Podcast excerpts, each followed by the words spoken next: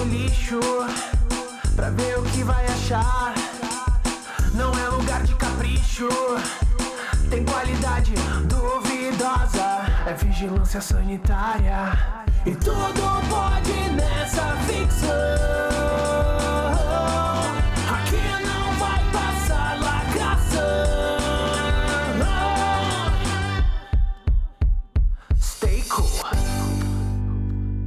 Olá pessoal, sejam bem-vindos ao Vigilância Sanitária. Eu sou o Matheus, nós não estamos com o Rafael Hit hoje, então eu estou agindo como substituto. Nós vamos comentar hoje o segundo episódio de ReZero 2, o segundo episódio de Sword Art Online 322 e Ghost Paradox Time Writer capítulo 10. Eu estou aqui com o nosso querido youtuber de anime, Daniel, dá um oi. Oi, gente. Sono em ReZero e uhul pra Sword Art Online. É, Gabriel Guerreiro, do Quadro Quadro. É, Mercúrio foi comprar cigarro com a amante nesse episódio. Pedro Ladino, do site Torre de Vigilância. No dia dos amigos, o Kirito será revivido com o poder da amizade. Bonito, bonito. E com o nosso editor, o Diego. Dá um oi, Diego. Cri, cri, cri. Bonitas palavras, Diego. Ele tá aí. Não sei se ele sabe, mas ele tá mutado. É ele que edita mesmo. Perdão, perdão. Você tá falando mutado? Não, não, tive que sair aqui. Então dá um oi. Olá pessoal, a todos. Saó teve a animação mais bonita e o melhor programador da história dos animes. Se eu tento, eu sempre volto do zero. Desejo entender tudo aquilo que está à minha volta. Mistérios, mas mistérios carrego sem ter resposta. Vocês se chamam de vantagem, mas vou usar ao meu laço. Paro, vou consultar os meus pecados. Entrando pro programa de fato, ReZero 2, episódio 2. Eu, como host, vou fazer uma jogada muito hit, que é falar que eu achei esse episódio um saco. Eu quase dormi diversas vezes nele. Eu não tenho muita coisa pra falar, então toquem vocês. Aí, ó, é basicamente. É isso, cara. Era pra ser um episódio de setup, mas é a coisa mais chata possível. É, o, é é um episódio de literal transição. Sim. Ele tá transicionando de um plot que ele terminou no primeiro episódio para um segundo plot, onde finalmente a gente vai ver o Roswald de novo, né? Eu, eu Cara, eu gosto que o Roswald, ele é um nada na primeira temporada e agora ele é o grande mistério. Sim, Ele é o grande mistério, mas não, ele sempre foi um, um, um mistério. No Sim. sentido de, ah, ele é muito poderoso, mas a gente não sabe o quanto. E ele é, e ele é tipo, pai de todo mundo dessa porra. E, então ele tá envolvido com tudo. Uau, mas por quê? Ó. Mas agora, tipo, de fato. eh, Sabe uma coisa que me irrita? É que eles, pra fazer um mistério, eles têm que tirar um personagem de um lugar e botar num templo. Sim. sim. Isso, isso tava estabelecido no final da primeira temporada, né? Eu fiquei na dúvida disso. Tava? Eu não sei. Por que, que eles estão indo atrás do Roswald? Isso foi uma dúvida que eu tive também. Eu vou ser honesto, eu não sei, eu não lembro o personagem do Oswald, eu não sei como que ele é. Ele é um palhação meio misterioso, tá sempre olhando ali, Cabelo grande, roxo. Tá sempre olhando ali daquele jeito meio suspeito e você nunca sabe qual que é a dele. Não, lembrem, lembrem da voz dele. Ih, Que ele faz umas coisas Mas assim eu com a vi, eu voz. vi dublado, eu acho que o dublado não tinha isso. Ele, ele é o Hisoka, basicamente. Oswald, deixa eu ver. Roswald, voz. Osvaldo. Eu acho que a gente pode chamar ele de Osvaldo. É, realmente é o Hisoka. É dublado pelo Dio, né? Olha aí. Sei, vi dublado. Pelo que eu entendi, ele, entre aspas, desapareceu. Que não era pra ele estar tanto tempo longe e tá, e tá meio deixando tudo às, às moscas. É que eu, eu lembro que tem um plot dele levando a vilazinha pra um lugar escondido. É por isso que eu falei no grupo que eu vou tentar rever, pelo menos a segunda parte de ReZero, porque eu não tô conseguindo lembrar dessas coisas. Não tô conseguindo. Desses detalhes e tudo mais. Pra mim, isso não é nada. Eu só, eu só digo boa sorte. Não, eu vou assistir em vezes três. Gente, tem o episódio zero. Vai ver o episódio zero que faz um resumão da primeira temporada. Tem a Wiki, é só ler. Não, Deu que não, tem que contar por quê? Porque tinha um negócio falando sobre o portão do Tsubara. que O portão do Tsubara tava infectado, alguma coisa assim, que tinha Ah. que deixar descansar. Eu fui procurar na, na Wiki de magia, na porra que era isso, e não tinha. Tem nem a Wiki, sabe explicar esse negócio direito. Não tem organização nenhuma. É mais fácil eu, eu ver o negócio do que procurar essa Wiki feia, desgraçada, mal organizada, esse caralho aqui. O portão é como ele usa magia. É isso. É por, ô Diego, é porque o pessoal do Wiki dormiu, então ele não pegou essa. Aliás, eu fiquei revoltado com coisas que eu vi aqui na Wiki. Não é nem questão de história, é só questão de world build, que deixa mais puta ainda, mas enfim. Ah, mas ReZero é só isso. Olha aí, Raimundo reclamando que a Wiki não é boa de arquivar lore. Raimundo sabe mais que lore que a Wiki. Não duvido. Não, mas a Wiki de ReZero, ela é uma bosta mesmo, porque eu lembro que a gente foi, em algum momento, numa live mesmo, pesquisar pra ver essas coisas de bruxa e tal. É impossível você achar essa informação. É impossível. Eles arquivam de um jeito muito idiota. Eu fico feliz que esse foi um episódio que apresentou mais quatro menininhas. É, ele reapresentou a menina da vida, que agora é uma maid, que é claro. Tem a menina dos dentinhos, tem a elfa e tem a maga no final. Aliás, a única parte que eu achei que eu conseguia lembrar como isso significava foi a parte dele falando com a Beatriz. Porque o, o resto é apresentação mesmo. Não, não é contexto que vem da primeira temporada. E eu não confesso que eu não entendi também o que que ele tava conversando com a Beatriz. Ele queria saber onde o Oswald tava, mas por que que do nada ela ficou muito puta com ele? Sim, eu imagino que elas sejam do pecado. É o meu chute. Sim, Eu Não sei, mas eu tem lá, tem lá, pode ser também, é uma das hipóteses. É o seguinte, ali naquele momento da Beatriz, é, o Subaru sempre procura a Beatriz pra responder coisa pra ele. uhum. Tipo, ela é tipo a Wikipedia, é o Google. Aí, beleza. Aí ela- ele chega lá, pergunta: olha só esse livro aqui. Ela tem a reação de por que, que alguém. Porque de todas as pessoas do mundo, você que tá com esse livro. Ou seja, conhece sobre o livro e ela conhece sobre a bruxa, conhece sobre os pecados. Ok. Aí ela, ele fala do Pedro Gels. Aí ela fala: Pedro Gels, você também me abandonou. Resumindo, essa garota tem algum relacionamento com os pecados que provavelmente era antes deles se tornarem pecados ou alguma coisa assim Talvez. Né? Provavelmente. Estamos falando de probabilidades aqui. E aí, ela ficou muito puta porque o Subaru fica utilizando o tempo todo ela pra responder as coisas pra ele e basicamente ela não gosta de ser usada como um, um livro. Ela é o fantasma da biblioteca, mas ela se esconde porque ela não quer que as pessoas fiquem acessando ela o tempo inteiro. Então, o Subaru é o Diego procurando informação na, na Wiki agora. Exatamente. Olha. Subaru, você prefere a Emília ou a Ah, nossa, essa cena na carruagem. Não. Ah, meu Deus, que cena ridícula na carruagem. Falando, cara, em carruagem, eu quero morrer sempre que aquele Otto aparece. É uma gag muito ruim. Eu acho horrível também. Eu, eu acho mais horrível o momento da negociação, porque é sempre muito bom esses momentos de negociação em reserva. Mano, mano, vou falar, vou falar real. Eu acho que a coisa que eu mais odiei desse episódio é o momento que tá o Subaru, a ilha, a, a mina do, do dente de dragão lá, Sim. e. A, a mina de ferro. E. O Otto. Batendo um papinho. Caralho, eles bateram papo. Não, a gente vai lá pro, pro negócio. Mas aí o Otto ele vai junto porque ele tem que. Ele quer fazer um, um bom serviço. Ele quer fazer um, um networking. É, ele quer fazer um network ali com uma grande boss. Um grande foda-se pra tudo isso, né, mano? Sim, porra. Cara, foi acho que uns dois minutos de bate-papo só pra falar: olha, esse cara vai junto porque ele tem uma carroça. É só uma grande desculpa pra ele levar o cara. Sim. Porque eu nem sabia que o, o Ronald era produtor de alguma coisa. Tempo de tela completamente gasto pra absolutamente porra nenhuma. Porque se a gente visse ele saindo dessa porra dessa casa com esse cara levando, ah tá, o Otto tá levando eles. Foda-se, não ia mudar nada. Pra que contextualizar o porquê que o Otto tá carregando essa galera? E tem, tem uma outra cena que ele só entra também, que é muito esquisito, que é quando nossa querida Irina tá discutindo com o Subaru, aí fica um climão e ele aparece e fala, ah, vocês me chamaram? É, então, exatamente, cara. Mas o problema é que tá fora de timing, então não parece nem um corte, parece que eles ficaram quietos e aí ele abriu a janela bateu um papinho.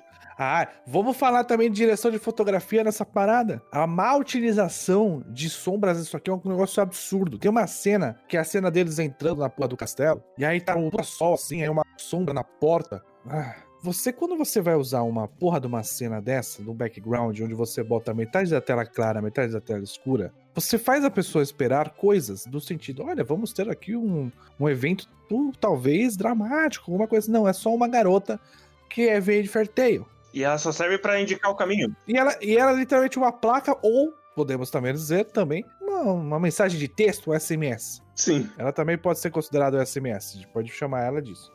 E aí o SMS passa as informações meia boca. Subaru vai lá, conversa com a bibliotecária, que passa as informações também, meia boca. Pra ele ter que fazer a quest, né? Não ele não pode deixar de fazer a quest. Sim, aí ela- ele tem que voltar e falar com ela de novo. É, aí essa garota, que é o SMS, ela tem o colar que ela dá pro, pra, pra Mia. Cara, eu gosto muito de escolar, cara. Que é, escolar é muito importante, toma.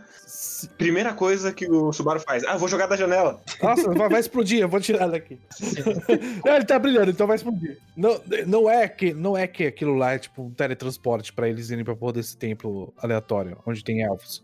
Não. Não. É, o Subaru viu brilhando e falou: Ih, vai queimar, fudeu, vou jogar fora. Mas é isso que o Subaru faz o anime inteiro. Ele faz primeiro e pede desculpa depois. Mano, exatamente, a psique do personagem é justamente essa. Primeiro ele, chega a conclusões precipitadas, caga tudo, e aí volta no tempo pra resolver a parada no jeito certo. Inclusive, fiquei decepcionado com essa cena final, porque no trailer me prometeram que ia ter uns corpinhos ali. Ah, mas aí você tá achando que é a primeira vez que ele vai chegar lá, né? E não na oitava. Mas no trailer ela se apresenta pra ele também. Mas ela vai se apresentar várias vezes. É, o. O que, que você não. Pô, e aí, aí garoteou. Garoteou Sim. demais. Tá muito jovem de reserva, você tem que realmente assistir a primeira temporada. Em dois trailers tem duas cenas diferentes de- dessa chegada. Uma tá é sem corpo e outra com corpo. Então já sabe. eu, eu queria dizer que, das personagens apresentadas na segunda temporada até agora, a bruxa é a única que é um bom design. Os outros, tudo ele fez com o rabo. Ela é um Ctrl-C, Ctrl-V da, da Emília, só que com paleta preta, né? Sim. É Dark. O que, inclusive, é muito problemático, porque a bruxa que era outra, mas agora é essa também. Não, não. As bruxas são diferentes. Não é. Não é. Não, eu sei que elas são diferentes. A questão é que, teoricamente, a outra parecia e agora essa também parece, então todas as bruxas são iguais. Devem ser todas meio elfos, e por isso que odeiam a Erina. É. Vai descobrir ainda porque ReZero se explica muito bem o mundo. Sim. Mas eu agradeço muito. É absolutamente conveniente, mas eu agradeço muito que o Puck tá neutralizado nesse arco. Porque o autor é um merda, então ele precisa desaparecer com o personagem porque ele não sabe lidar com ele. Ele criou um personagem forte demais pra ele lidar. Porque o personagem é uma merda. Então, como o personagem é uma merda, ele fala assim: ô, cuida aí que eu tenho que resolver as paradas. Eu tô ocupado ali, rapidão. É o bagulho, é o bagulho mais safado que tem. Inclusive, eles, eles falaram no episódio passado, eu já nem lembro do episódio passado, mas eles falaram o que, que ele ia fazer. Não, ele só Não. falou, cuida aí. Não, vou, vou, vou comprar cigarro, foda-se você aí. Vou botar um piercing novo aqui. Eu sou muito forte pra esse anime, eu vou ter que sair e depois eu volto. E eu fico feliz que esse arco vai ser em, em Lost Woods do Zelda. Sim, bruxa dos dentinhos lá, moça dos dentinhos, já até falou pra eles não esqueçam do Garfield. Então eu espero o Garfield. E, E o Gato Félix, tem treta do Gato Félix e do Garfield, senão eu não, não quero. é, eu queria casar, então, aqui que é um gato tipo o gato de Alice no País das Maravilhas. Eu não acho que vai ser um gato, não. Se pá, vai ser um, um gato antropomorfizado. Tipo Cats, o filme. Isso. Não. Eu acho que o, o ReZero não vai chegar a, a níveis de arte tão grandes assim. Até porque já tem o, o Félix, que é um gato. É, Exato. exatamente. Vai ser treta de furry. Ai, sim. Inclusive, eu gosto demais que a mina que perdeu a memória não tem nenhuma utilidade nesse arco. Então, é só. Ah, ela perdeu a memória. Tá. Eu gosto muito que, é, teoricamente, a gente voltou pra mansão. A, a Ram tá inconsciente. A gente tem o exato um frame da Han nesse episódio. É porque ela não tá na mansão. Se você for parar pra pensar, tem tanta merda, ó. ninguém pergunta pro. Ninguém pergunta, ninguém se pergunta por que, que só o Subaru lembra das coisas. Não. Ninguém vai perguntar pra Han. Não. Ah, até porque a Han sumiu, né? Eu, eu tenho uma pergunta. A, a Han não tá no, no santuário? Mas a Han não tava com o Oswaldo? Sim, a, a Han tá com o Rivaldi. Sim. Ela vai atrás do Rivaldi. Ah, porra, pô, aí eu não peguei, eu não peguei essa informação aí, mano. Eles estão lá com o resto da vilinha, que não tava na vilinha. Mas então, a menininha. A menininha não era da vilinha também? Que menininha? Era. Enfim. Quando, ela- quando eles chegam na vila, É porque ela tá lá. Essa parte da vila foi na carruagem no final do arco passado, da temporada passada. E não foi escondida pelo Roosevelt. Por que, que ele dividiu, eu não lembro. Mas eu lembro que ele dividiu. Ah, tá. É, mas eu, eu acho muito esquisita essa parte da, da Ren ter sido esquecida, porque aí a a Aran ligou e chamou a, a do Dentinho. Porque a, a, a Aran, ela não tá ali, e como é que ela mandou uma cartinha pra, pra outra voltar porque ela não consegue lidar sozinha? Se ela esqueceu da, da aranha duas horas atrás, quando ela foi mordida pelo bagulho. Não, já passou uns dias, né? Passou pelo menos um dia. A, a Ren tava viajando com, com o Subaru, etc. Uhum. A Han tava dentro da casa. E o Roswell estava lá ainda. Aí, esse- o Roswell falou: Ó, temos que ir pro templo. Aí a Han falou: Bom, não tô dando conta aqui, vou chamar a fulana. Nesse momento, a Ren ainda não tinha sido comida. Uhum. Aí a Han mandou o SMS pra, pra menina. Aí a menina foi, entendeu? E aí a Han e o Roswell foram pro, pro. Mas Eu, te- eu tenho, E aí a carta fica nesse meio tema aí, meio tempo aí de: Olha, eu lembro da, da Ren, mas não eu, lembro. eu tenho um problema muito grande que eu, eu não consigo entender quanto tempo passa nas coisas de reserva. Eu sei que eu lembro que na primeira temporada tinha um plot que a viagem iria demorar dias. Então eu creio que a viagem de volta também tenha passado muitos dias. Porque isso foi algo na primeira temporada. Mas a parada da carta, eu não sei se a carta veio antes de tudo acontecer ou depois. Pois é, porque eu não lembro se o Roswaldo e a Han foram antes da luta com o Beetlejuice lá. Exatamente. Não, não lembro. Foram antes, foram antes. Foram antes, né? Eles foram 11 porque ele, ele sabia que o Beetlejuice ia atacar lá, por isso ele vazou antes, não foi um bagulho assim? Foi, e levou a Aran e mais uma galera. É, então provavelmente, assim que eles forem embora, ela deixou a carta. Ela não tinha como saber que a- todo mundo ia esquecer a Ren e ela ia ficar em coma, né? Exato. Porra, mas que cuzona também, né? Ela chega lá e fala, "Ó, eu tô vazando porque vai atacar um exército cult. Você pode cuidar da casa, hein? Então, mas é- o problema é que ah, é, é tudo muito confuso, porque eu lembro do, do final da temporada passada que a Beatriz ficava sozinha na casa quando tinha um ataque. Sim. Sim. Então não tinha do Dentinho. Então quando eles mandaram a do Dentinho voltar, é tudo muito confuso. Então, eu acredito que seja algo na veia do que o Daniel falou, que ela mandou antes de vazar, vazou, aí a do Dentinho chegou depois do ataque do Betelgeuse. Isso, eu isso. acho. É o que faz sentido. É a única coisa que faz fazer sentido. É, é o que eu juntei, é, exatamente. É o que eu juntei os, os negocinhos ali e falei, bom, isso aqui é o único jeito de explicar essa coisa. Se alguém tiver aí no chat alguma explicação melhor aí, por favor. Mas aí a gente preenchendo também, né? Porque o anime- é, sinal, roteiro bom é assim que faz. Deixa aberto pra interpretação. A não ser que isso, por exemplo, seja um plot lá pra frente. Ah, Mas creio que não. Acho que é. La- Ladino mandando a, a proteção do China Squad, hein? Eu não duvido. Eu tenho quase certeza que nesse arco vai aparecer, sabe quem? A grande antagonista do primeiro arco. Quem? A, a, Ah! a menina do bar. Tá. Nossa, não. Esse, esse barquinho já foi, puta que pariu. Não, mas a mercenária vai voltar, com certeza. Ela aparece na abertura, Matheus, já. Ela aparece na abertura? Sim. Ah, merda. Quem? A mercenária. A mercenária peituda que tentou Na matar. primeira, primeira parte. Ah. do- Ah, mano. o, cara, o cara pensa adiante, filho. Ora. Ah, saudades. Você esquecer durante oito volumes sem meu planejamento. Sim, com certeza.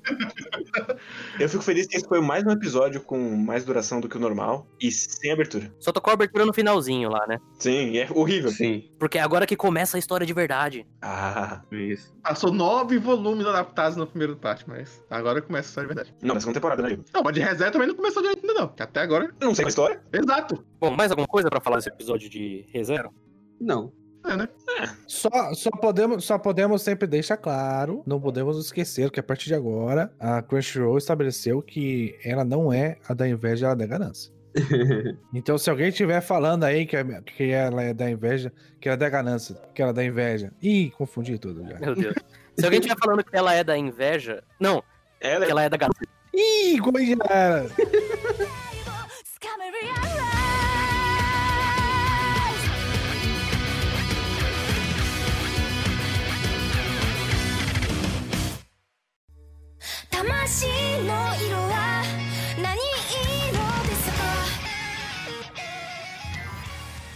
Vamos começar comentando esse episódio de Sword Art Online, mais uma vez entregando. Uhul. A gente já voltou ali com os dois pés na porta, Nosso querido Barman voltou pro roteiro. voltou pra parte que todo mundo gosta, né? Que é o, a parte do mundo de fora, não do jogo. Claro. Mas eu vou já ter que começar aqui pedindo ajuda pros, pros profissionais em Sword Art Online.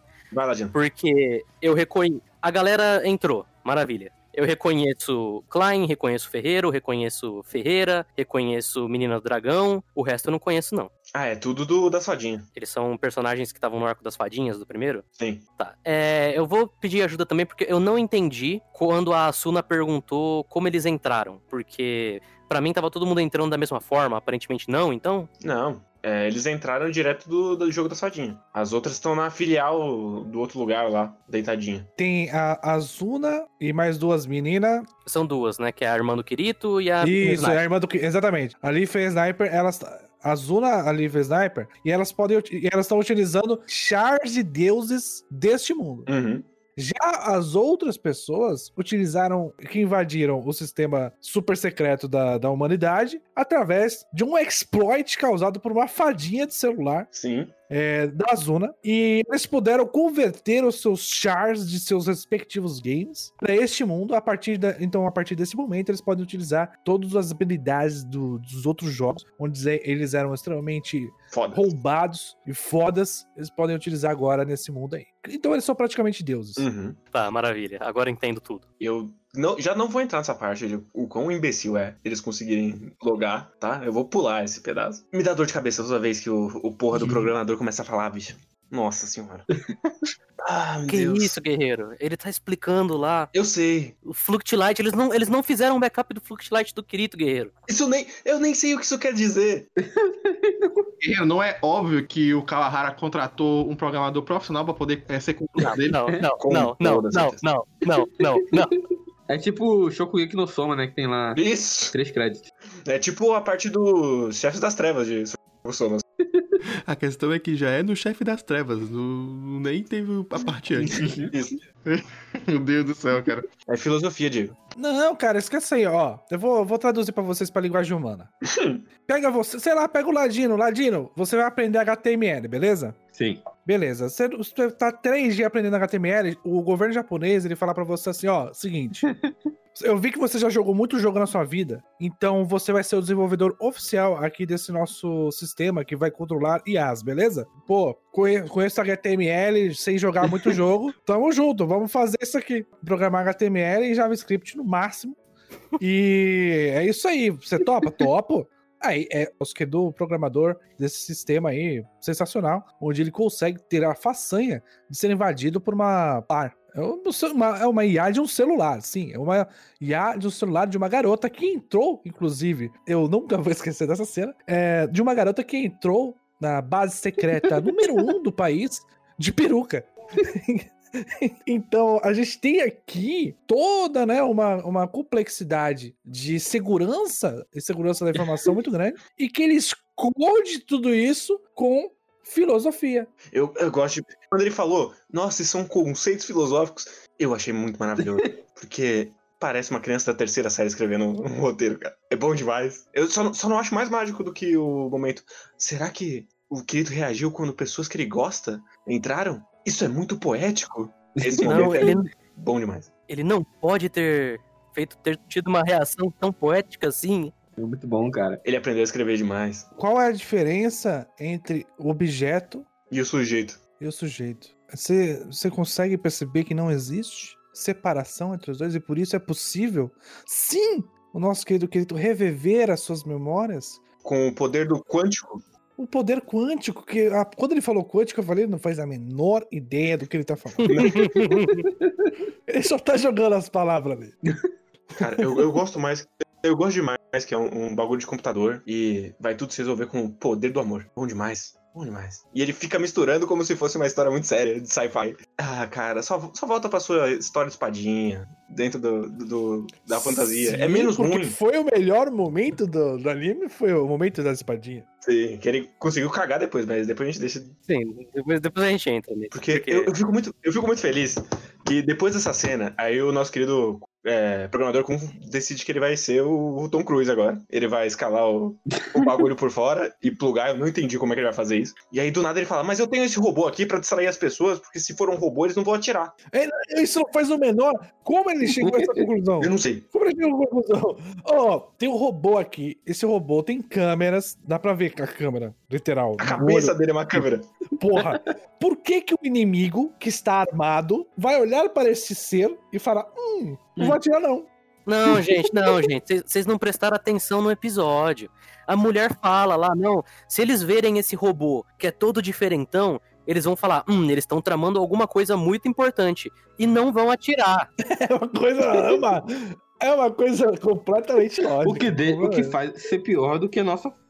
E, e não é uma coisa muito interessante, é um super plano. Diz a engenheira-chefe ali, fala: Nossa, a gente tá planejando um super plano, yeah! E aí o, o nosso querido traidor Kun levanta a mão e fala: Eu vou com você, eu posso tomar um tiro por você. Nada suspeito. Um design nada, Nada- suspeito. Nada, só- ele é apresentado, ele é apresentado no episódio onde um cara que a gente conhece vai fazer uma coisa muito importante. Ele é apresentado nesse episódio, literalmente com o nome dele de subtitle, Uhum. e, e eles esperam que a gente ache o quê? Que esse cara vai fazer, tipo, vai ser muito importante pra história? Não, ele só vai, ele tem duas opções. Ou ele vai realmente tomar um tiro, porque o Sword Art Online Sim. faz isso, ele fala, eu vou tomar um tiro por você, aí o personagem vai lá e toma um tiro mesmo. Ou esse cara vai trair, não tem, tem outra opção. É. E eu gosto que as duas opções são horríveis. Ele introduzir esse personagem com esses dois caminhos, os dois caminhos são uma merda. Automaticamente, porque não tem uma opção, porque ele não é um personagem. Ele é ou uma vida extra pro, pro programador, ou ele é um traidor. E é só isso. É. Bom demais. Bom, arte. Arte. Obrigado, Rafael Cupim, que eu tava em dúvida sobre isso, porque eu não não vi o começo da primeira temporada. E eu queria perguntar se esse robô já tinha aparecido antes. Aparece, aparece. Tinha, ma- mano, ele aparece, ele aparece andando como uma sombra. É. E é o robô que vai dar o. Acho que o twist da temporada. Não, Ladino tá empolgadaço, velho. falar duas coisas, falar isso e outra coisa. Ah. Que uma coisa que eu, que eu gosto mais da parte sobre a imagem das, das meninas vão fazer com que o Kirito reviva a imagem dele sobre si mesmo. Então, qual é a imagem que as meninas têm Kirito? Que ele gostou demais. O cara mais gostou do mundo e o cara mais fodão do mundo. Então, ele vai reconstruir a imagem dele de acordo com o das meninas. Ele vai ser mais Kirito ainda do que ele era antes. Não! Não, porque ele sempre é Kirito. Diego, quando você tá, quando você tá no 100, você não consegue passar do 100. E o Kirito tá sempre no 100. Ele é Ele sempre vai um cara. passar, ele vai sair. Se, Ele vai pra do 100, Ele vai Matheus. voltar. Diego, Ele- eles vão. Caralho! Um de cada vez. Diego, elas vão reconstruir o Kirito como um cara muito fodão, muito carismático e muito roludo. É o que o Kirito é. Sim. Inclusive, todo esse momento é maravilhoso porque no meio de tudo isso tem uma luta. Sim. Muito foda. Que é. E, e- aí eu fico pensando. A minha reação com a luta foi a seguinte: eu estava vendo Sword Art Online, aí eu dei uma pausa, tomei um café, vi um outro anime, aí depois eu voltei para Sword Art Online. Foi essa a minha, a minha reação com Sword Art Online nesse episódio, porque foi outra coisa completamente diferente. Aí a gente volta pra filosofia, a gente volta pra robô, a gente volta pra. é, temos que salvar o mundo e blá blá blá. Eu acho impressionante que essa luta é tão boa que ele conseguiu desenhar os personagens de um jeito que eles tinham algum carisma, em vez de zero, como era o Mercúrio antes. Um display de papelão mais. Os personagens, eles têm expressões. Eu não acreditei nisso. Os personagens com expressões. Porque no episódio passado, a gente tem uma cena. Não, nesse episódio. Nesse episódio já. É a cena que tá todos os queridos juntos. Ali, quando a Zuna fala, vamos lutar. E aí tem um, tipo, um pôster, assim, da Zuna com todos os amigos. E tem aí tem uns quatro queridos do lado esquerdo. Eu falo, meu Deus, que falta de personalidade. E aí tem a, e, e tem a luta, a luta que é completamente diferente de tudo isso. Uhum. Porque os personagens. O personagem tem cara. O, o vilão tem cara. O, o Mercúrio tem cara. Uhum. E foi muito maneira essa luta, mas Sword Online, né? Então ele Claro. precisa estragar esse momento na cena seguinte. né? Não, de- Claro. Cara, a cena do, do fantasminha Pô, demais, pô. é muito ruim, cara. Ah, que isso, Qual é que a isso. necessidade? Gente, qual é a necessidade desse, desse, diálogos, pos- desse diálogos positivos essa hora? É só pra estragar o momento, é só pelo esporte. É, É pra mostrar como ele era humano, gente. Vocês não estão entendendo. Ele é um, ele é uma, ele é uma inteligência artificial, mas ele é humano porque ele tem memórias. Mas ele já falou que ele queria fazer aquilo pra proteger a Alice, já é humano o suficiente. sim. Eu quero entender por que caralhos. Por que caralhos? Por que caralhos a administradora tá sendo? Tipo, ela tá sendo revivida na memória das pessoas. Porque todo mundo sempre queria comer ela. Eu quero entender, o- eu quero entender o que caralhos, por que caralhos, depois que esse cara morre, tem que ter essa versão fantasma dele, falando como a administradora é- foi sensacional pra ele e essa visão que ele tem da administradora. Qual é a necessidade? Por que, que eu preciso saber de um personagem que tá morto, a Uhum. visão que ele tem de uma personagem que tá morta? Eu não sei. É para quebrar, é só pra quebrar o momento, cara. É impressionante. Eu gosto muito que eu tenho certeza que o Kawahara pensou que ele juntou essas duas partes sobre a explicação da imagem da, da pessoa. E ele terminou com o Mercúrio. É, vem da administradora porque é a imagem da administradora que vive dentro do Mercúrio. Ele que, que acha que é o payoff do que ele explicou uma cena antes.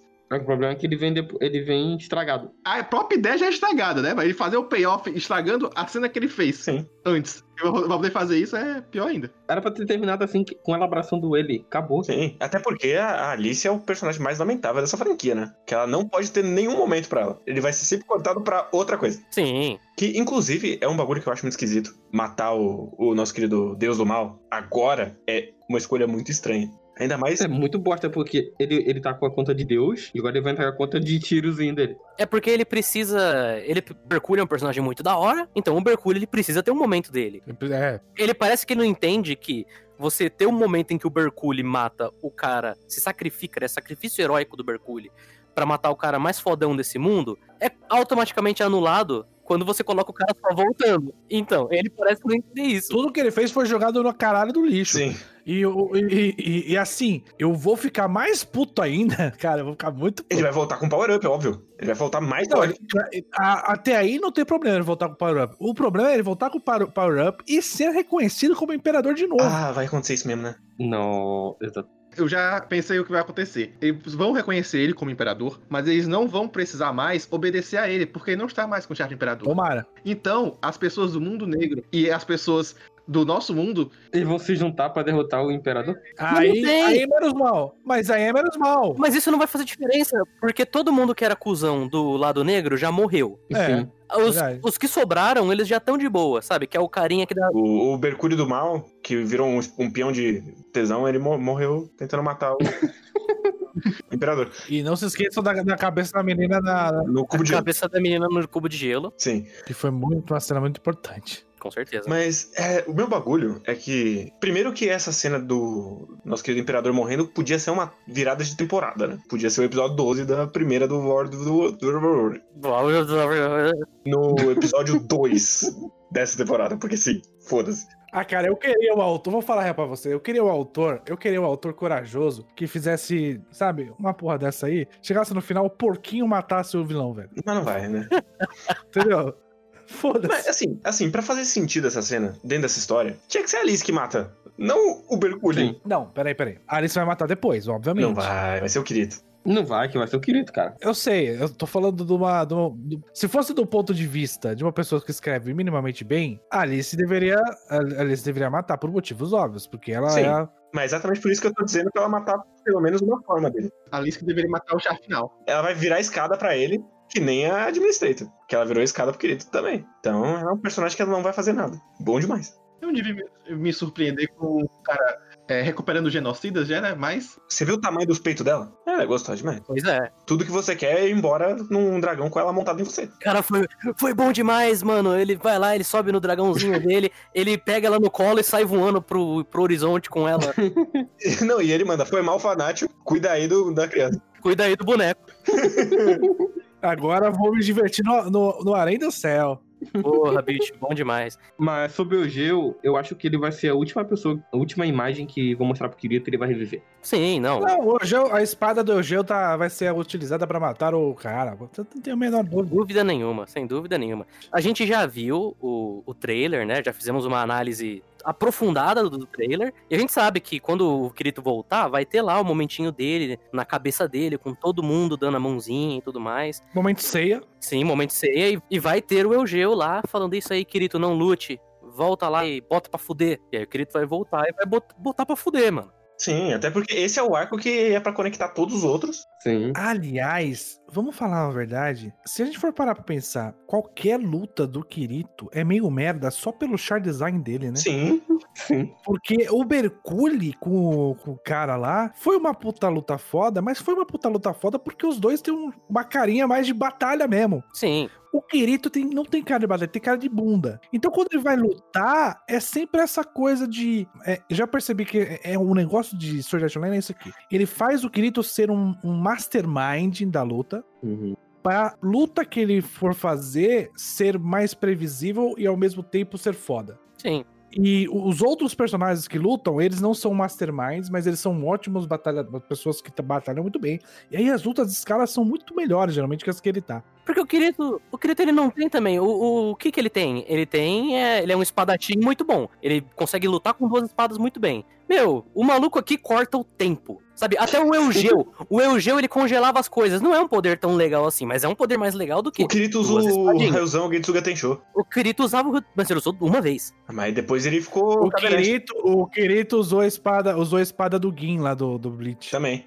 Que esticava, né? Mas a, a maioria das lutas do Kirito é meio merda, porque só ele, tipo, bater na espadinha, aí você, ou você precisa realmente animar muito bem, né, pra você ter uma luta de espada que é só espada muito foda, ou você faz igual o Sword Art Online, que ou você cai pra queda de braço, ou você faz os raiozinho do Dragon Ball, do Sim, soco fraco do Dragon Ball. só que com espadinha. É, Mas agora você tem que pensar que ele tem espada Eugeu, então ele também vai poder congelar as coisas. o que, o que eu mais quero, assim, não vai acontecer. Mas o que eu mais queria era que o Eugeu ficasse tipo o Amidamaru na espada dele, conversando com o Kirito. e brilhando, assim, com a carinha dele na espada. Porra, ele, ele podia fazer um oversoul, né? Podia fazer um oversoul ali, o Kiritão, nossa, bom demais. E se ele pegar as duas espadas e fundir em uma só, preta e branca? Enfim, eu não entendo como é que essa guerra tá acontecendo, quem que tá ganhando, quem que tá perdendo, quem que falta. Meu amigo, se a gente for falar de guerra e geografia nisso aqui, fudeu. Vai ter papo meia hora aí. Não, não. A Fanatio tá onde? Ela tá, na- ela tá naquele, naquele vale da temporada passada Eu lá. quero entender. Alguém me explica aí. O porquinho tá onde? A Fanatio tá onde? Onde estão as pessoas que estão lutando? Que são os, os jogadores? É, Onde está a Asuna, que não tá no meio da batalha, mas tá do lado da batalha, onde ela tem tempo de abraçar as amigas e depois deitar pra batalha de novo, mas ela tava batalhando há 5 segundos atrás, então eu não sei nem onde ela está, dentro da própria tela, eu não sei, onde, onde estão as pessoas? a Fanat eu sei dizer. Você lembra da, da temporada passada? Que tinha aquele portão que abriu? Ela tá lá. Hum, ah, ok. Uma pergunta seguindo isso, Guerreiro. Por quê? Por quê? Aí. Se tá todo mundo, tá todo mundo tretando, ela tá de boa, ela é comandante de um exército, Mas tá grávida. mas isso não impediu ela na primeira temporada. Mas ela só descobriu agora. Ainda diz o sexo da menina. É nóis. É verdade. Ele fala, ele, ele fala que é uma menina, confesso que não prestei atenção. Fala, fala. Então, tem spoilers pra vocês. Tem spoilers pra vocês. Foi traduzido errado também. Vai ser um garoto. Vai ser um filho. Vai ser o Gil? Nossa.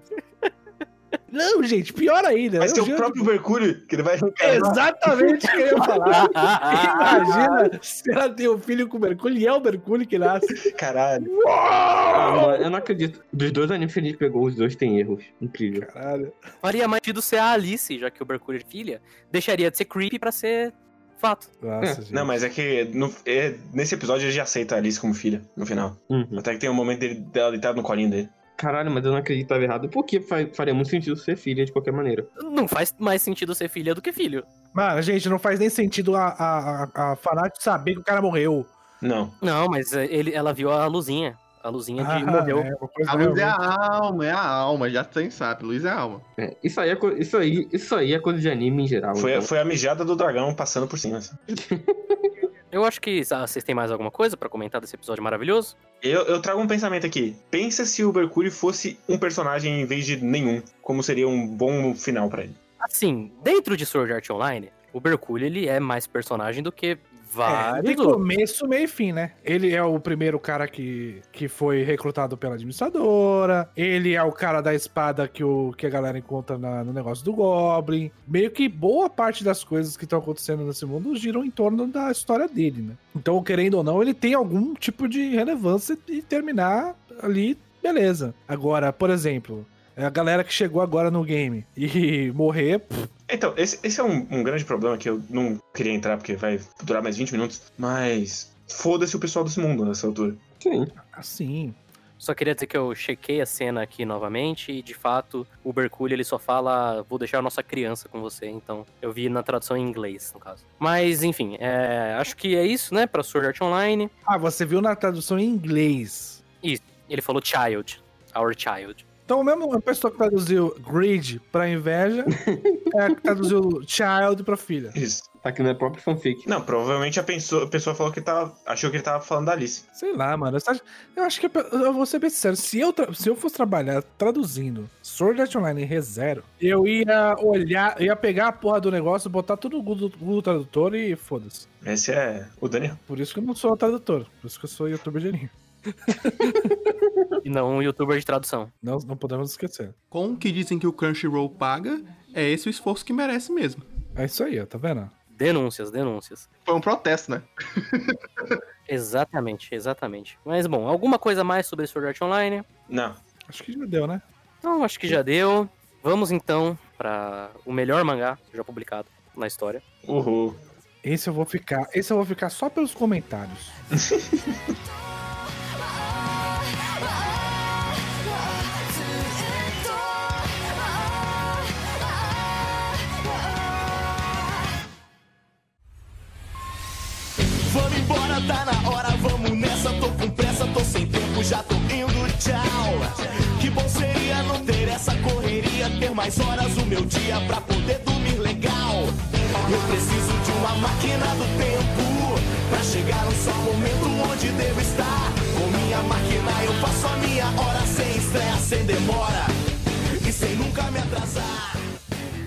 Em Paradox, vamos lá. Esse capítulo se chama Itsuki Aino, porque esse é um capítulo da Itsuki Aino. A gente vê a trajetória dela, desde quando ela era uma criancinha, que tinha um velho na praça, vendendo todas as jumps dele. Pega essa jump aqui, menininha. Pega essa jump. Aí ela chegava e falava: Ah, posso ler uma jump? E aí o velho dava jump pra ela e ficava perguntando: Ah, esse mangá é bom? Ela, ah, é, eu gosto desse aqui. O velho era um mangaká, né? E aí a Aino fala pra ele, criancinha: Eu quero ser um man- uma mangaká também, eu quero desenhar um mangá que vai entreter todo mundo. Quando ela fala isso, o velho olha pra ela e fala: Bom, é, eu queria a mesma coisa, desenhar o mangá, né? Que todo mundo gostasse, mas nunca funcionou. No meio do caminho eu me perdi, espero que você consiga. E aí, um certo dia, ela vai no banquinho, o velho não tá lá, ele deixou uma cartinha pra ela e fala: Ó, E um robô, e um robô. e um robô, perdão. Ah, não, ah, não.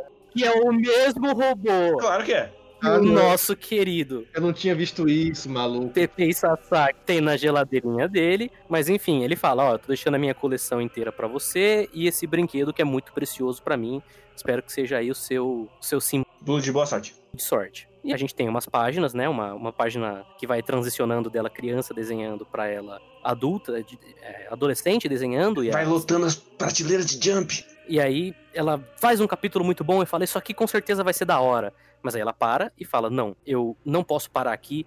Eu preciso almejar acima. Porque a minha personalidade está muito impressa nisso. Personalidade é um aspecto importante, mas também é negativo, porque se tem muita personalidade, fica muito excêntrico. Em outras palavras, quanto mais personalidade, mais a história vai ou não vai apelar para várias pessoas. Se eu vou criar um mangá toda a humanidade vai apreciar, ele tem que ser sem personalidade. Essa é a obra-prima. Eu tenho que ser mais transparente e me suprimir. Aí a gente tem o nosso, é o querido a parte onde ela descobre que o White Knight está na Jump. Ela fica pensando, nossa, mas isso aqui é uma versão muito melhor de tudo que eu fiz, não sei o quê. Talvez o, o autor, ele tenha o mesmo objetivo que eu, né? Então eu preciso desenhar algo nesse nível também. Tem um fast forward, é, ligação dela falando que a série dela já vai ser publicada. Está em primeiro, e aí tem vários capítulos dela obstinada, mais, mais, vamos desenhar mais. É, aí o editorzinho, né, o grande editor desse mangá, Sim. chegando e falando, ah, nossa, Que tá em primeiro faz 30 semanas já. Aí ela, ah, valeu, você tá dormindo? Eu tô de boa. Eu não vi seus assistentes. Ah, não, eu tô desenhando sozinha, porque o produto final vai ser melhor eu desenhar sozinha. Aí ela fala, não, eu vou continuar sozinha, eu vou te entregar o capítulo, e é isso que a gente precisa, né? Então, eu vou fazer do jeito que eu tô fazendo sempre. Pronto. Aliás, eu quero enviar as páginas pra você, porque eu acho que contato físico vai demorar muito. Aí, ela vai desenhando, né? A teoria dela estava correta, porque ela tá desenhando um mangá que todo mundo tá gostando e um mangá que entretém toda a humanidade. A obra-prima transparente. A obra-prima transparente dela, até o ponto em que ela chega e pergunta: por que, que eu tô desenhando o mangá mesmo? Não sei. Aí ela tem o, o flashback de. Dentro, o flashback dentro do capítulo flashback barra fast forward, onde ela lembra da primeira vez que ela conheceu o velhinho, e aí o velhinho pergunta, ah, você gosta de mangá? E ela fala, não, eu não li, nunca li mangá, meu pai fala que eu não posso. E ela fala, ah, muita gente fala que mangá é só baboseira e não sei o que, mas tem outros que precisam dessas histórias, né? E eu sei que você é uma menina que precisa dessas histórias. E aí a gente volta pro tempo presente, barra passado, barra, enfim, o tempo do que o mangá parou, e a nossa querida Itsuki Ayano está morta no Não, não, não, não. An- Antes disso, uma estrela cadente cai.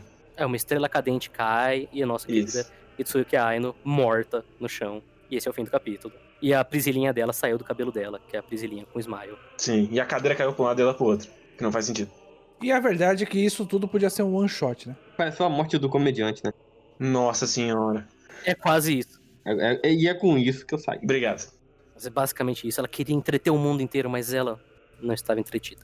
Então, ó, vamos. Eu, que- eu quero deixar vocês começarem primeiro, porque eu quero. Quero deixar meus comentários pra depois, porque eu sinto que eu tenho muita coisa pra falar. Vai, Diego. Pois uma pergunta aqui. Fala. Você realmente acha que ela morreu nessa última página? Não.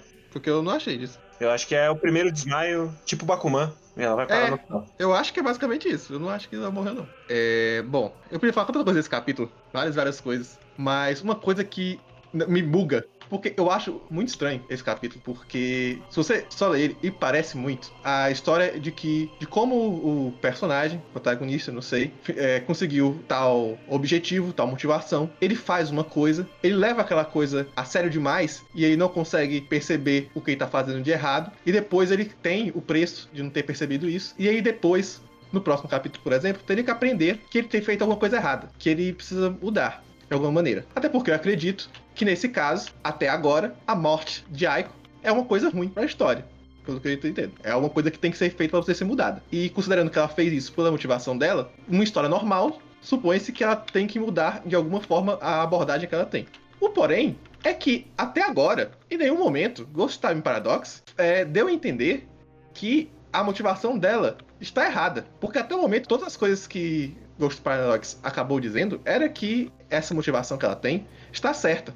Até o belíssimo monólogo interno dela sobre como criar o mangá supremo, que toda a humanidade pode gostar, é apenas um- uma pequena explanação um pouco maior sobre é, personalidade, sobre o que a gente tem que fazer com o objetivo de fazer uma história do mangá que tem antes. Então é só um, um passinho além, uma explicação melhor, mas é a mesma coisa. Então não sei por que diabos alguém faria um capítulo desse jeito se for pra poder manter essa mesma ideia. Mas ao mesmo tempo não tem nenhum motivo em ne- nenhum dos outros capítulos de Ghost Paradise para poder pensar que ele não concorda com essa ideia. Então esse capítulo pra mim foi só por que ele é assim. Por quê? Tudo bem, apressado desse jeito eu sei que, que é provavelmente por causa do cancelamento. Eu não sei por que ele decide fazer essa história dessa maneira. Ele desafia qualquer tipo de sensação lógica do, do que fazer pra poder passar uma mensagem razoável. Os outros eu podia discordar muito, mas eu ainda consegui ver um pouquinho de sentido no que ele fazer. Isso aqui eu não sei, simplesmente. Ele tá sendo cancelado, Diego. Ele está completamente desesperado. Porque ele, ele viu o Reddit e ele viu que todo mundo tava puto com o plágio. Então agora ele decidiu fazer um 180 no, nos personagens. E esse capítulo é isso. É a explicação que faz sentido, realmente. Sim. Então agora ela tá errada automaticamente. Por quê? Porque o Reddit disse que sim, ele precisa salvar esse mangá. Então ele faz desse jeito naturalzão. E é isso aí. Exato. Eu quero já começar falando. Primeiro, mais uma vez o Paradox ele conseguiu ma- mandar aquela cartinha de ignorar todas as regras de como se fazer mangá. Porque nesse capítulo, ele começa no passado, tá ok, mas aí ele já pula pra 30 semanas à frente do que a gente viu no final do capítulo anterior. Sim. Já ignora o conflito que ele tinha introduzido no capítulo anterior e já basicamente introduz um novo conflito, só posso presumir, vai ser ignorado no capítulo seguinte. Porque é isso que o Paradox faz. O Paradox é uma série de one-shots que aparentemente tem alguma relação. Eu não sei dizer qual, já que nada parece que carrega pra frente. É, eu consigo atribuir isso única e exclusivamente pro fato dele estar sendo cancelado, ao mesmo tempo que não dá pra dizer, porque o cara ele tá sendo tão merda faz tanto tempo Desde o começo.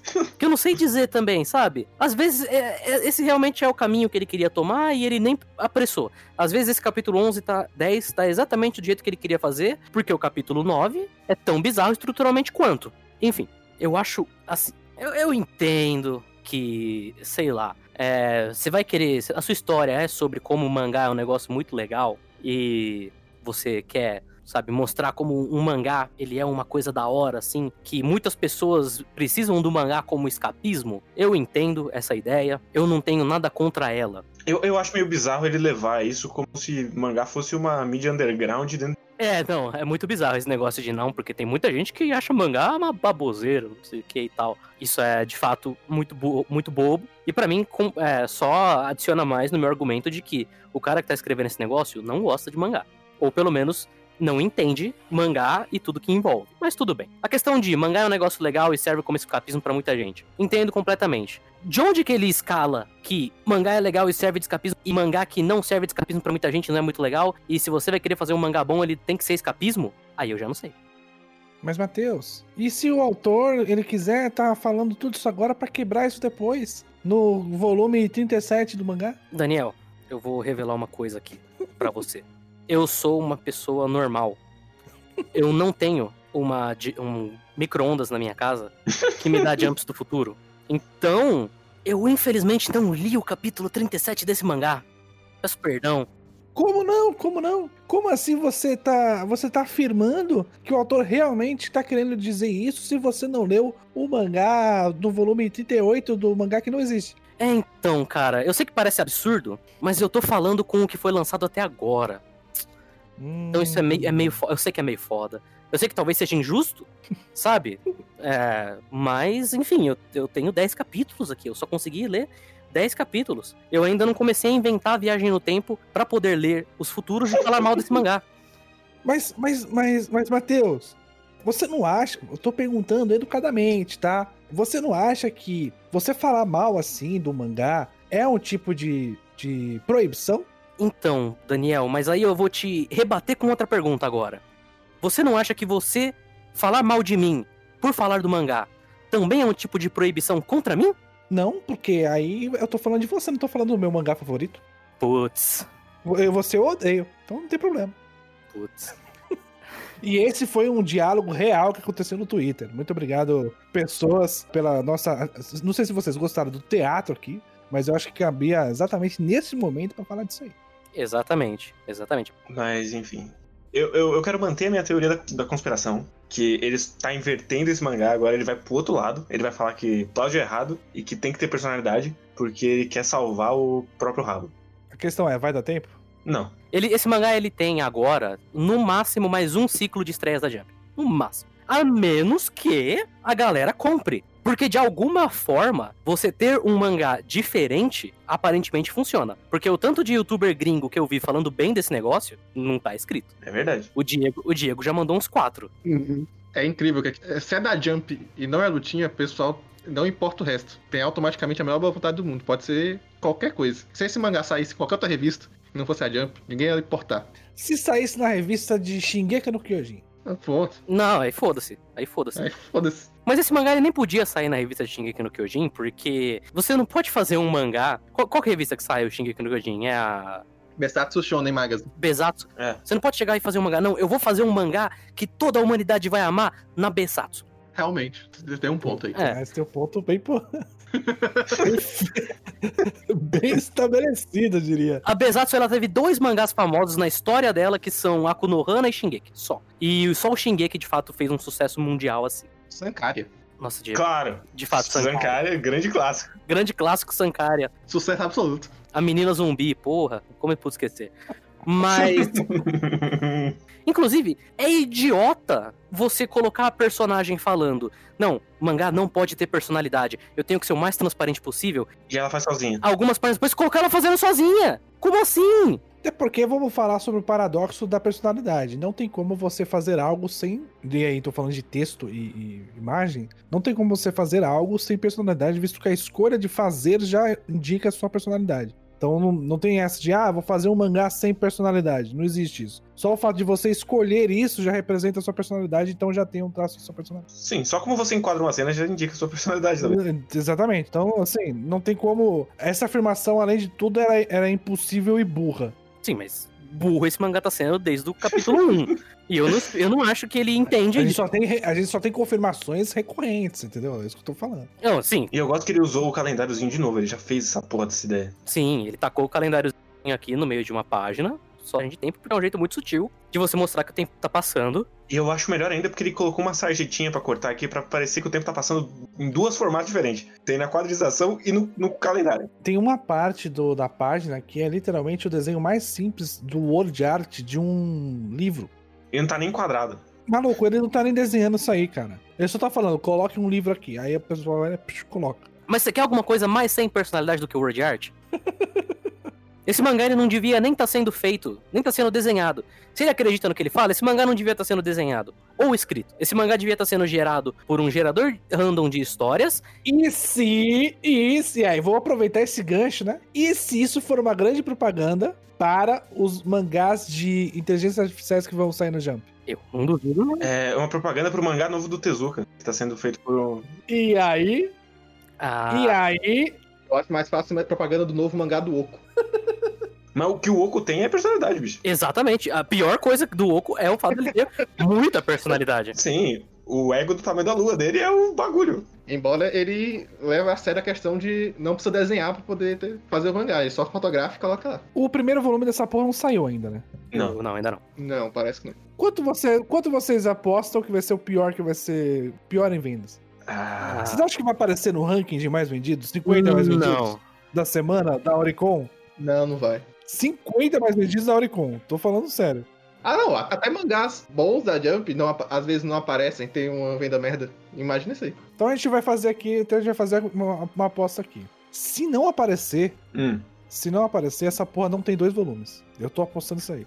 Ela vai Não, dois volumes vai ter, dois volumes vai ter. Dois volumes vai ter. Dois a três é o que geralmente o mangá que não vende nada chega. Lá pra vinte e tantos capítulos, assim. Não, eu tô falando que é dois volumes, exatamente. Porque já fez o primeiro volume. Agora esse aqui, esse aqui é o segundo. E termina nesse. Eu precisaria confirmar se alguns outros mangá cancelados da Jump apareceram pra dar essa resposta. Não apareceram. Sabe o que vocês fazem? Vocês vão no perfil que chama Shonen Salto. Salto com L. Lá, geralmente, o cara coloca, é, sempre que sai o Oricon, todo mês, ele coloca lá os mangás da Jump que saíram nesse mês, e ele coloca todos. Chegou até a ser engraçado, porque esses dias ele postou lá, é isso aí, os mangás que saíram esse mês, não sei o que, os nossos veteranos estão dando muito bem.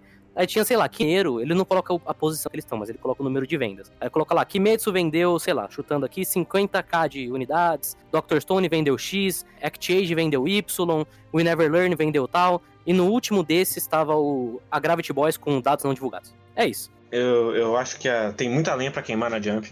E é isso que vai salvar esse mangá. De morrer daqui três semanas. E tem uns mangás que já passaram da hora. Sim, Gravity Boys é pro saco também. Gravity Boys já vai, não dura mais cinco semanas, eu acho. Agora que tá no novo ciclo de encerrar coisas e começar coisas, ele vai ser o próximo a ser cortado, isso sem dúvida.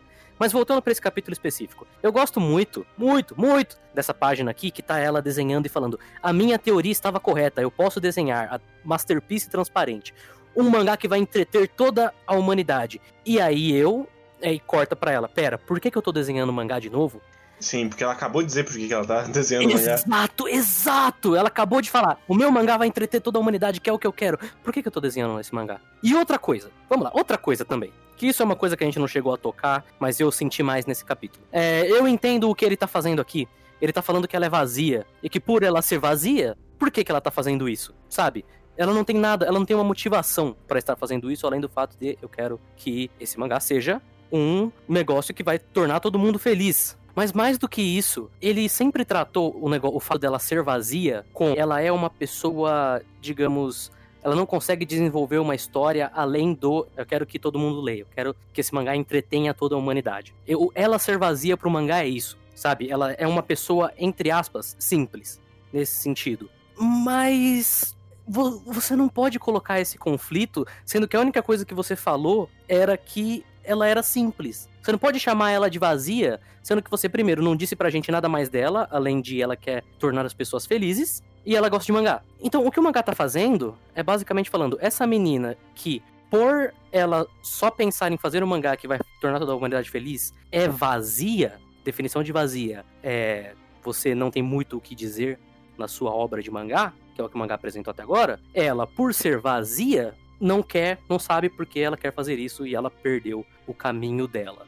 Então agora sim a gente precisa de um grande motivador para que as pessoas façam mangás. Agora sim esse mangá vai começar a dizer que não, você não pode só fazer mangá, você precisa ter uma razão para isso. O que eu disse lá no capítulo 1 do, do TP Sasaki, né, que bastava você querer fazer um mangá que você ia chegar lá, isso não importa mais. O que importa agora é Sim. que E esse conflito vem nessa personagem, não no TP Sasaki. Exatamente, exatamente. Então, cara, é por isso que eu, é por isso que eu falei semana passada e eu continuo reiterando. Você não pode ler Ghost Time Paradox pensando que ele foi escrito por um ser humano, porque ele não foi. Eu, eu- me recuso a acreditar que ele foi. Ele foi escrito por um, um gerador de histórias aleatórias. O cara entrou lá no sitezinho colocou, coloca o nome de um personagem, X, coloca o nome do outro personagem, Y, coloca o nome, o tema do seu mangá, isso, pum, gerou o capítulo. Esse mangá ele é escrito com tanto esmero quanto a porra da nossa light novel.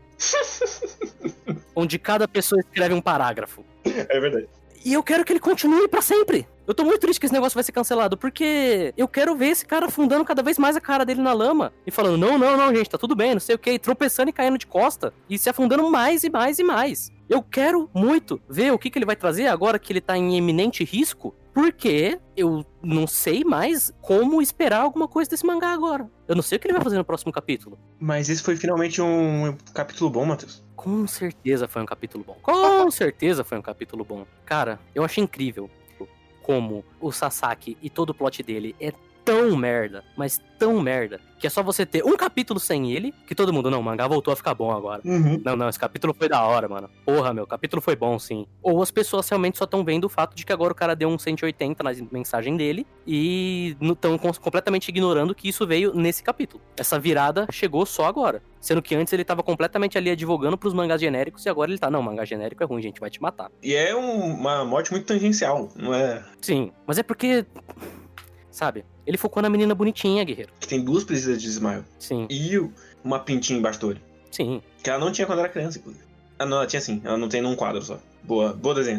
Não, ela não tinha, não. Tem sim, tem sim, tem sim. No, ah, tem aqui, mas no quadro do flashback ela não tinha. É porque o mangá representa. A Priscila é a representação do amor dela pro mangá. Por isso que uma delas caiu no chão no final. Porque ela perdeu o caminho dela. Bonito. Eu espero agora que ele. pu- se ela não morreu, me dá pelo menos um Bakuman dela desenhando no, no hospital, por favor. Só isso que eu peço. Eu não sei nem pra onde vai voltar essa porra no capítulo 11. Se vai voltar pro plot do Sasaki não conseguindo lidar com o fato de que tem que escrever o roteiro agora. Se vai pra ela no hospital. Se vai entrar um terceiro personagem aleatório. Até porque a questão da disputa já foi, porque, porque ela tá fazendo mangá até agora. Ela claramente já venceu. Sim, se pá, ele já foi cancelado. E vai voltar no próximo capítulo com ele cancelado. Nossa, seria top se capítulo que vem já fosse ele entrando com um novo mangá. Não, Nem dizer que ele foi cancelado. Só mostrando que ele tá tentando outra serialização. é que assim, querer prever Paradox é um, um exercício de tolo.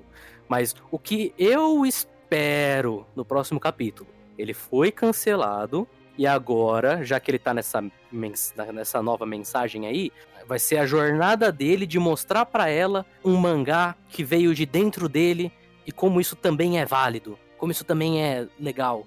E se ele fizer um, um espelho e ele virar o, o, o estagiário dela? Não duvido. Porra, pior que isso é, isso é muito mais possível, hein? Sim, Puta merda. ela tá trabalhando demais e agora ele vai ajudar como assistente. Porque ela confia nele. Porque ele é o sensei dela. Ah, puta merda. Vai ser isso mesmo. Não vou colocar nada aqui, não. É, eu não vou queimar minha língua mais, não. Nunca, nunca que eu ia imaginar que semana passada a gente já tá nesse ponto. De fato. E essa é a mágica de Paradox. Se existe uma coisa que é consistente em Paradox, é que a cada capítulo ele encontra novos meios de bater com a rola na sua cara. e isso é uma, uma qualidade, eu acho. É uma habilidade rara, É inclusive. uma habilidade rara. Nem Hajime Isayama consegue, tanto assim. E ele tem só uma tentativa por mês, hein? Exatamente. Esse cara tá fazendo toda semana. Pois é. Ah, alguma coisa mais pra falar desse capítulo, então? É, eu tô no hype pra semana que vem. Sempre. Não sei. É, esse tiozinho, ele é o mestre do Sasaki ou o próprio Sasaki? Não faz sentido ele ser o próprio Sasaki, porque. Olha que idiotice. A gente tá falando disso no mangá sobre mangás. Mas essa timeline é a mesma que tá acontecendo agora. Então eu, eu só posso presumir. Não, ele não pode ser o mestre do Sasaki, porque o mestre do Sasaki tá publicando até hoje. Então. Só tem essas duas opções. Mas guerreiro, isso é paradoxo. Sim, por isso que eu acho que ele é o Sasaki. Se e- ele falar como ele mesmo explicou no mangá e não tem Deu- Deus Ex Machina, Sim. a opção que tem, uma delas é o Sasaki. E aí vai acontecer aquilo que foi previsto aqui. Porque esse- ele dando esse robozinho é muito pro cara da teoria ficar, oh meu Deus. Sim. Que o Diego não viu, inclusive. Não vi. Eu fiquei abismado com o que tá acontecendo. Diego só lê diálogo, fica aí a revelação, ele não olha as imagens. Eu não. Eu realmente não consigo nem dar chute. O mestre veio do nada, por que, que esse cara aqui não pode vir do nada também? Esse cara aqui pode ser o grande espírito dos mangás genéricos. O espírito do amor do mangá. Ele pode ser a própria geladeira. Ele pode ser a própria geladeira, exato. Paradoxo não descarta as possibilidades. A gente não tem nenhuma prova de que não acontece determinada coisa. É verdade. Exatamente. E se ela for filha do Sasaki? A gente não tem prova que vai acontecer, mas também não tem prova que não vai acontecer. E se não tem prova que não vai acontecer, obviamente é válido. Exatamente. No próximo capítulo pode entrar em ETs na história. E aí seria um bom anime para o Trigger adaptar. Exatamente. Ah, mas eu não, eu não sei, eu, eu não consigo. Pra isso a gente precisaria saber de onde o Sasaki conseguiu o robozinho dele. E aí. é, É verdade. Então, é, foda-se mesmo. não, não, não, não quero chutar, não. Eu quero ser surpreen- surpreendido.